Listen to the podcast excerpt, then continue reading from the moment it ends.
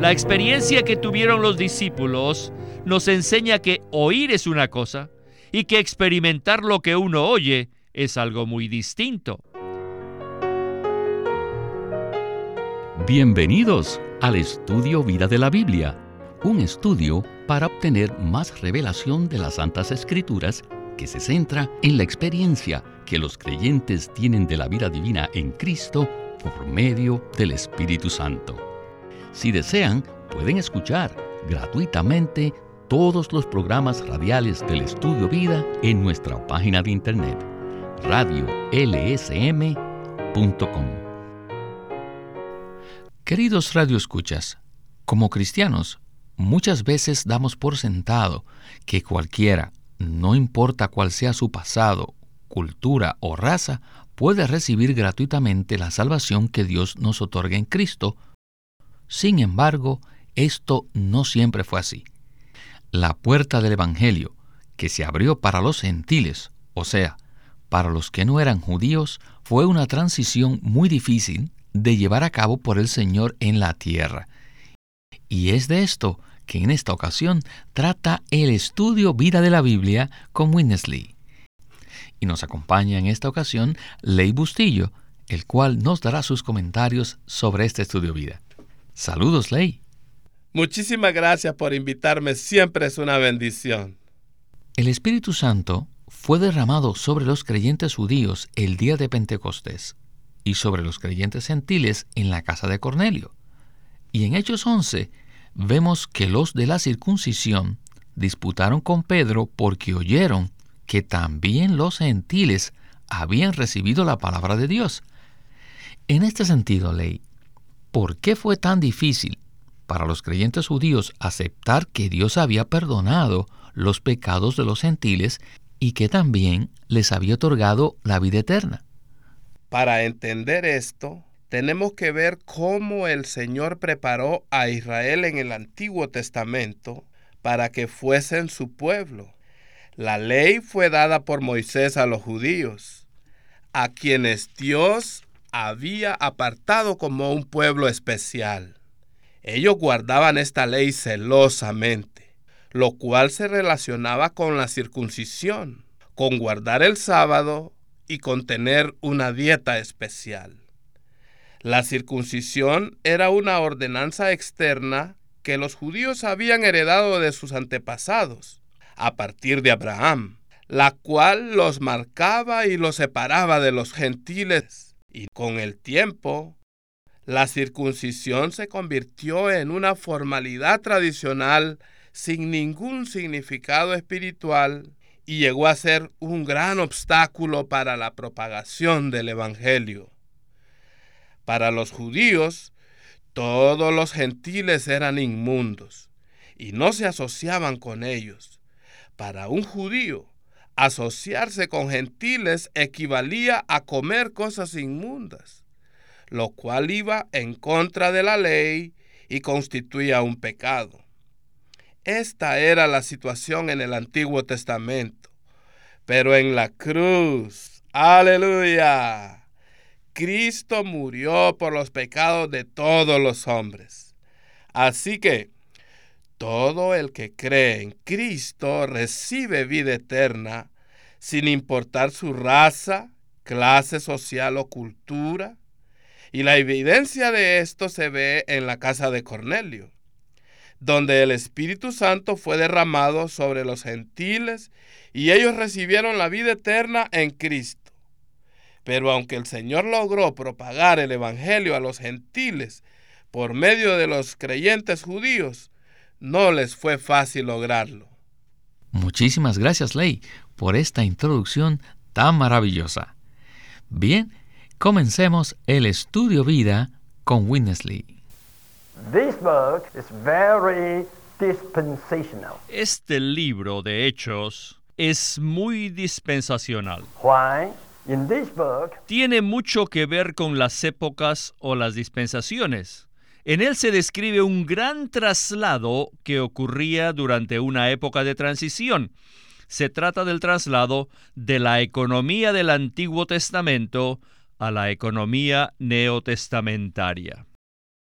La palabra economía es el equivalente del griego oikonomía, que también significa dispensación. Por tanto, las palabras economía y dispensación son sinónimas y provienen de la misma palabra griega.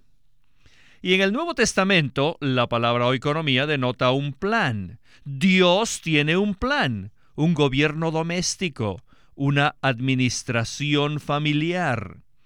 A este gobierno doméstico o plan familiar que Dios tiene lo llamamos economía. En Hechos vemos el traslado de la manera en que Dios administraba en el Antiguo Testamento a la manera como Él obra en el Nuevo Testamento. La manera en que Dios operaba en el Antiguo Testamento consistía mayormente en tipos, figuras, sombras y profecías. En otras palabras, la administración de Dios en la época del Antiguo Testamento no era la realidad, sino una sombra que esperaba su cumplimiento. La encarnación del Dios triuno fue el inicio del traslado de la sombra a la realidad. Todo lo que se hallaba en la antigua dispensación de Dios era una sombra, pero en la administración neotestamentaria de Dios tenemos la realidad. El traslado de la sombra a la realidad empezó con la encarnación de Dios, es decir, con la concepción de Jesús, y se culminó el día de Pentecostés con el derramamiento del espíritu económico. Puesto que este cambio de dispensación se concluyó plenamente el día de Pentecostés con el derramamiento del espíritu, las sombras ya no siguen vigentes. El problema era que los que Dios había escogido, a quienes usó, habían crecido conforme a la dispensación del Antiguo Testamento. Entonces se encontraban impregnados y constituidos de la manera en que Dios obraba en el Antiguo Testamento. Y debido a esto les era muy difícil abandonar por completo esas cosas. Por ejemplo, Pedro, después que el Señor concluyó con el traslado, lo eligió y lo usó para llevar a cabo su economía neotestamentaria. Sin embargo, Pedro se hallaba saturado y constituido de las cosas de la vieja dispensación. Y esto lo vemos cuando él recibió la visión del gran lienzo en el cual se encontraban los cuadrúpedos, reptiles y aves. Y él oyó una voz que le dijo, Levántate, mata y come. Sin embargo, le contestó, Señor, de ninguna manera. Así que con esto podemos ver que Pedro estaba saturado con las cosas viejas de la antigua dispensación. Ley, llegamos de nuevo al tema de que se necesita efectuar un traslado de dispensación de la economía antiguo testamentaria a la economía neotestamentaria. Por lo tanto, ¿a qué se refiere este traslado de dispensación que Dios está llevando a cabo en el libro de Hechos? Podemos decir que es un traslado de las sombras a la realidad. La manera en que Dios operaba en el Antiguo Testamento consistía mayormente en tipos, figuras, sombras y profecías, pero carecía de realidad. Era una sombra que esperaba su cumplimiento. Cuando Dios se hizo hombre, este traslado comenzó de las sombras, las profecías y las figuras a la realidad en Cristo. Debemos entender que la dispensación del Antiguo Testamento, conforme a la ley dada por Moisés, ya terminó, pues Cristo es la realidad de todos los tipos y figuras del Antiguo Testamento. ¿Qué tal si entonces ahora pasamos a escuchar los problemas que nos estorban e impiden experimentar este traslado? Adelante. El Señor conoce todo y envió un ángel a Pedro, no solo para darle una visión, sino también para llevar a cabo su economía neotestamentaria. Aún después de esto, Pedro fue muy débil. Galatas nos muestra que más adelante Pedro tuvo problemas relacionados con este traslado dispensacional. Pablo nos dice que antes de que llegaran algunos hermanos de parte de Jacobo, Pedro comía con los gentiles, pero después que vinieron, se retraía y se apartaba, porque tenía miedo a los de la circuncisión. Y se le unieron en esta hipocresía también los otros judíos. Está en Gálatas 2.12. Este pasaje nos revela que Pedro, aún después de la situación mencionada en los capítulos 10 y 11 de Hechos, todavía actuaba hipócritamente al no comer abiertamente con los creyentes gentiles, en presencia de los hermanos que Jacobo había enviado de Jerusalén. Cuán difícil le fue a Pedro experimentar este traslado dispensacional. Ya dijimos que Hechos es un libro dispensacional. Esto lo demuestra Hechos 1 del 6 al 8, donde los discípulos le preguntaron al Señor, Señor, ¿restaurarás el reino de Israel en este tiempo?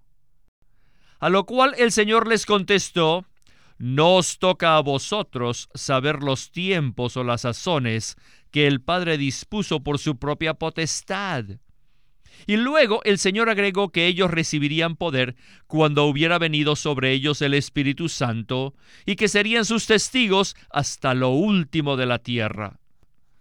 En 1.8 el Señor Jesús dijo a los discípulos que Él los usaría como sus testigos, no solamente en medio de los judíos, de Jerusalén y en toda Judea, sino también, oh, en Samaria y después a todos los gentiles a lo último de la tierra.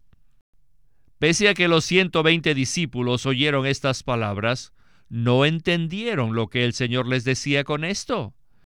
Con estas palabras sencillas, el Señor Jesús les indicaba que ellos necesitaban dejar atrás la dispensación del Antiguo Testamento. La experiencia que tuvieron los discípulos nos enseña que oír es una cosa y que experimentar lo que uno oye es algo muy distinto. Por ejemplo, Pedro oyó las palabras del Señor en 1.8, pero enfrentó dificultades cuando el Señor las cumplió. En 1.8 el Señor dijo a los discípulos que serían sus testigos en Samaria. Esto se cumplió por medio de la predicación de Felipe el Evangelista. En el capítulo 8 encontramos que Felipe evangelizó Samaria y trajo a muchos samaritanos al cuerpo de Cristo. Y después de esto, el Señor quiso avanzar, dar un paso adicional. Él había pasado de Jerusalén y de Judea a Samaria. Ahora, él deseaba dar un paso gigante, pasar de Samaria al mundo gentil. Inicialmente, Pedro no estuvo de acuerdo con eso. Ley, la experiencia que tuvieron los discípulos nos enseña que oír es una cosa y que tomar conciencia y experimentar lo que uno oye es algo muy distinto. Pedro escuchó la comisión del Señor en Hechos 1.8. Sin embargo, enfrentó dificultades cuando el Señor las cumplió. ¿Verdad? Sí. Una cosa era que los apóstoles escucharan acerca del traslado dispensacional, pero fue algo muy distinto ser introducidos a experimentarlo pues estaban saturados de las cosas de la vieja dispensación. En cuanto a los creyentes judíos, es obvio que no les fue fácil propagar el Evangelio a los gentiles, ni tampoco abandonar la ley y las ordenanzas judías. Y en cuanto a nosotros, a menudo también fracasamos pues muchas veces hemos tratado las palabras de la Biblia como si fuesen una ley sobre nosotros que tenemos que guardar. O sea, que nosotros también podemos estar en la antigua dispensación de la ley y no experimentar el traslado a la gracia. Cristo no solamente nos ha reconciliado con Dios y nos ha perdonado de nuestros pecados, sino que ahora vive en nosotros como el Espíritu para salvarnos de nuestra vana manera de vivir. Eso lo dice Primera de Pedro, capítulo 1, versículo 18.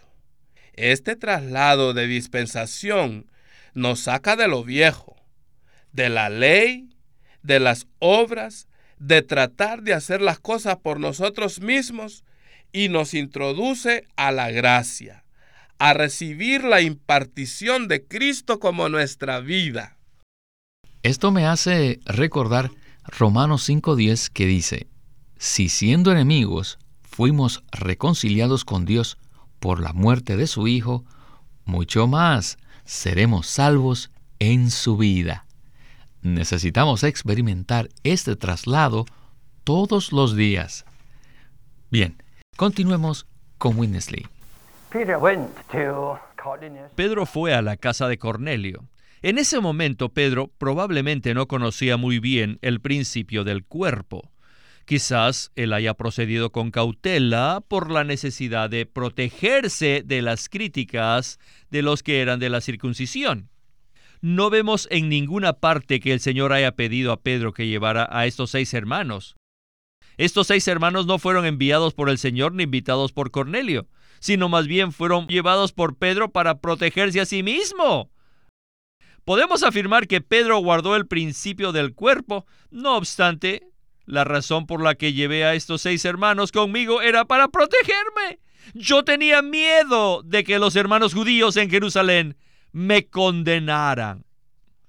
Así que fue acompañado por ellos a Jerusalén, y él sabía que le esperaban problemas en Jerusalén y que sería criticado por lo que había hecho en Cesarea. Así que vio la necesidad de llevar testigos.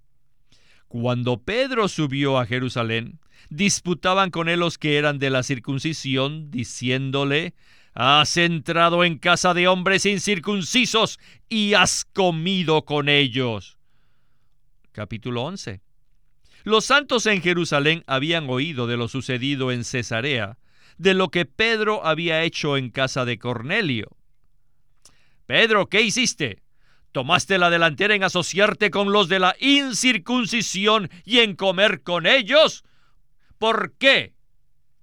Según el versículo 4, Pedro comenzó a explicar lo que había sucedido en la casa de Cornelio. En forma un poco cobarde, pues temía a los de la circuncisión.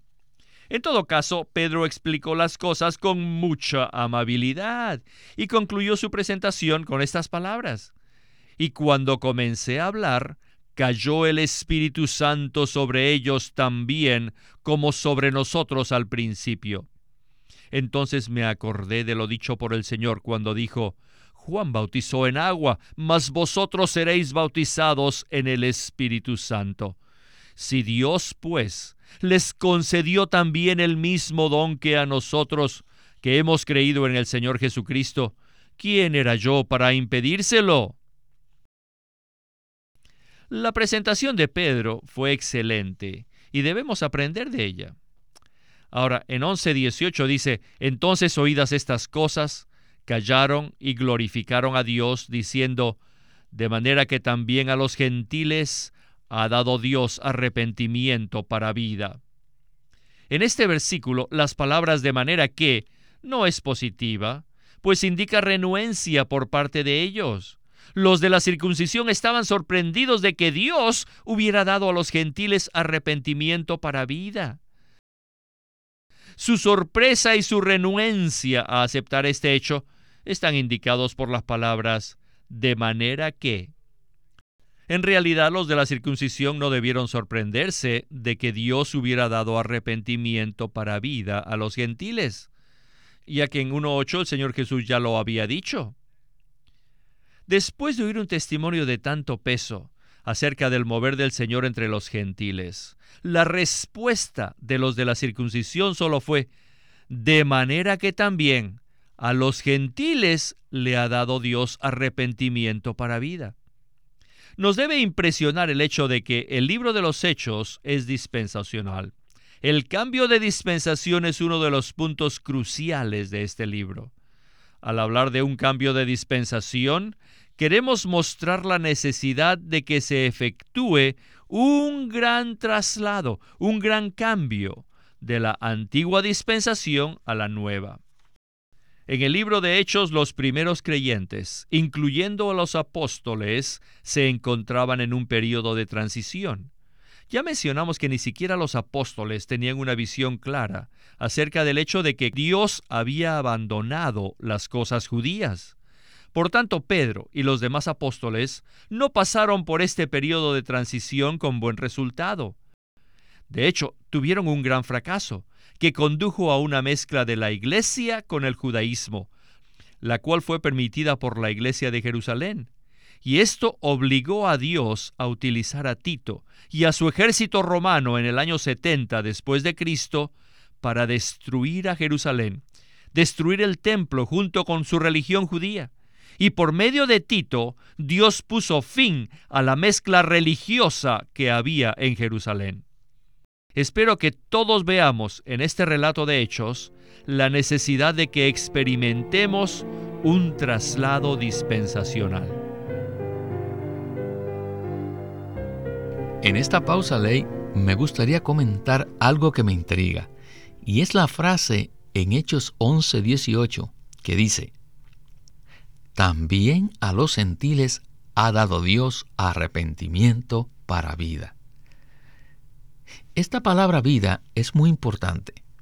No dice que Dios había dado un arrepentimiento para recibir perdón de pecados, sino que había dado un arrepentimiento para vida.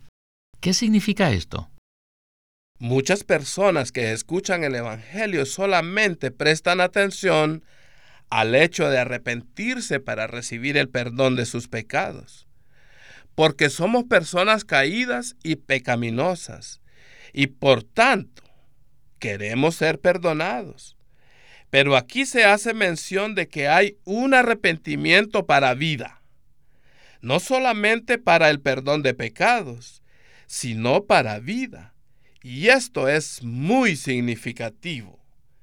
En la predicación del Evangelio, no solo debemos presentarle a las personas que necesitan ser perdonadas de sus pecados, sino que también necesitan la vida eterna, la vida divina, la vida de Dios, la vida increada, la vida eterna que es en Cristo mismo.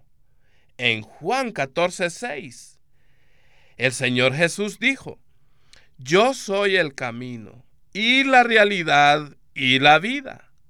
Y en Juan 11, 25 dice, yo soy la resurrección y la vida. El que cree en mí, aunque esté muerto, vivirá. Así que no solo nos arrepentimos para recibir el perdón de nuestros pecados, sino también para que Cristo se imparta en nosotros como vida. No solo somos limpios por la sangre del Cordero, sino también somos salvos de la muerte e introducidos en la vida. Entonces, en conclusión, una vez más, el perdón es la solución para nuestros pecados y la vida de Cristo elimina la muerte que nos contamina. Por eso es que el versículo dice, mucho más, estando reconciliados, seremos salvos en su vida. Qué esperanza maravillosa nos da la escritura en este estudio vida. Bien, Ley, se nos terminó el tiempo, así que esperamos que vuelva por aquí pronto. Siempre es un placer. Muchas gracias.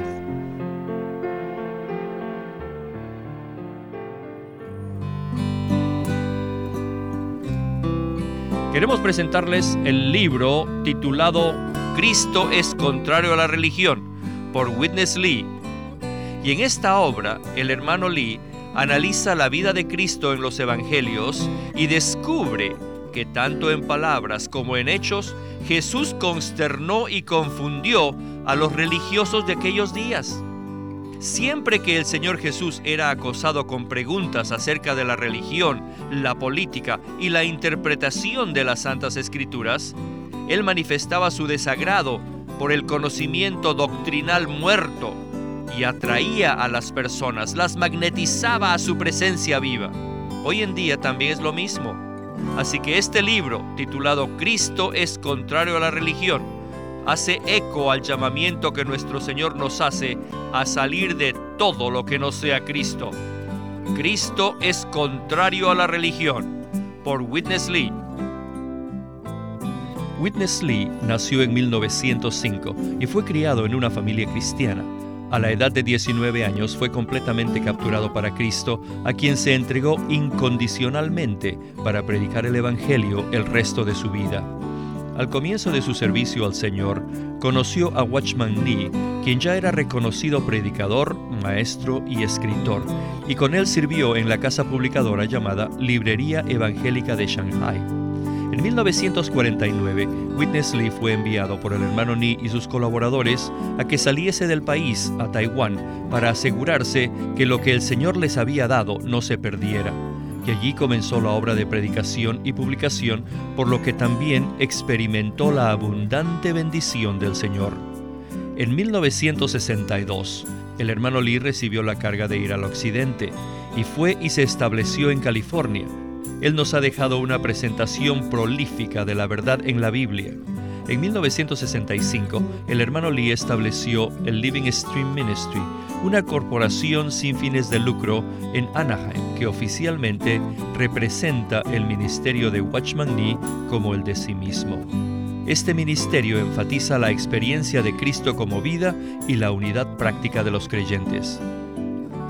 Watchman Nee llegó a ser cristiano en la China continental en 1920, a los 17 años de edad, y ese mismo año comenzó a producir sus primeros escritos. En casi 30 años de ministerio se demostró claramente que él era un don especial que el Señor dio a su cuerpo con el fin de adelantar su obra en esta era. En 1952 fue encarcelado por su fe en Cristo y permaneció en la prisión hasta su muerte en 1972. Sus palabras, sus escritos, continúan siendo una rica fuente de revelación y provisión espiritual para el pueblo cristiano de todo el mundo. Queremos animarlos a que visiten nuestra página de internet libroslsm.com Allí encontrarán los libros impresos del Ministerio de Watchman Nee y Witness Lee, la Santa Biblia versión recobro con sus notas explicativas y también encontrarán folletos, himnos, varias publicaciones periódicas y libros en formato electrónico. Por favor, visiten nuestra página de internet libroslsm.com. Una vez más, libroslsm.com llámenos a nuestro teléfono gratuito 1-800-810-1149. 1-800-810-1149. Además, si desean, pueden comunicarse con nosotros enviándonos un correo electrónico a estudiovida.lsm.org. Una vez más, estudiovida.lsm.org www.ecc.org.